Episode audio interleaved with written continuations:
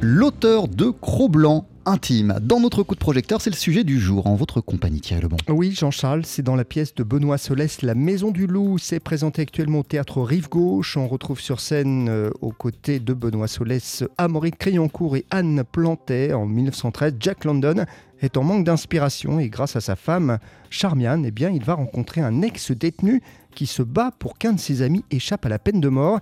Cette histoire inspira Le Vagabond des étoiles, un des derniers livres du célèbre auteur américain.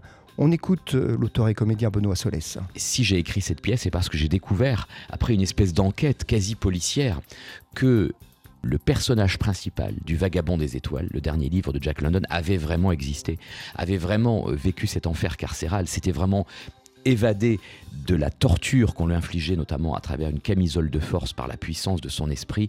Et j'ai découvert que non seulement il avait existé mais qu'il avait transmis son histoire à Jack London. Ils se sont vus. Ils se sont vus vraiment. On ne sait pas vraiment quand ni où. On pense qu'ils se sont vus à la maison du loup.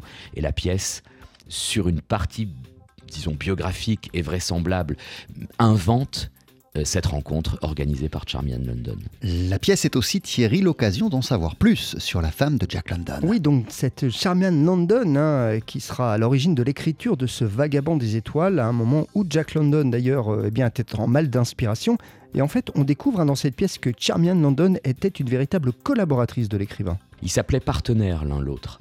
Et il l'était.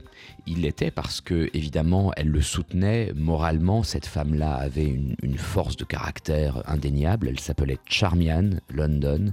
Et elle faisait plus que le soutenir parce qu'elle écrivait une partie de ses livres. Figurez-vous, elle, d'abord elle tapait les textes à la machine, mais elle, elle se chargeait des, des descriptions que, que, Jack trouvait ennuyeuses à, à, rédiger.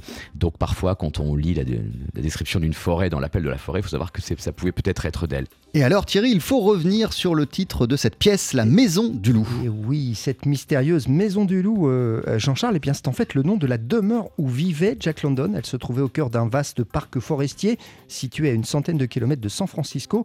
Et cette maison et surtout sa terrasse, bien servent de décor. Ça a été reconstitué euh, sur la scène pour la pièce et Benoît Solès a voulu en fait apporter une ambiance particulière. Et j'ai vraiment voulu, avec le metteur en scène Tristan Petit-Girard, euh, recréer cette atmosphère de, forêt, de, de, maison, et aussi une atmosphère euh, musicale.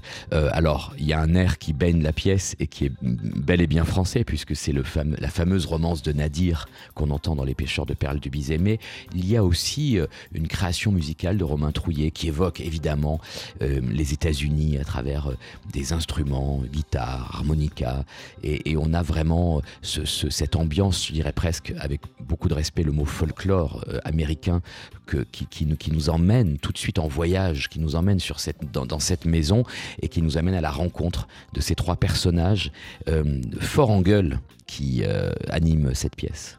Jack London intime, c'est dans cette pièce passionnante La Maison du Loup écrite et interprétée par Benoît Solès. C'est à voir en ce moment au théâtre Rive Gauche à Paris. Merci beaucoup Thierry Lebon. On poursuit sur TSF Jazz avec Ella Fitzgerald. Voici Just in Time.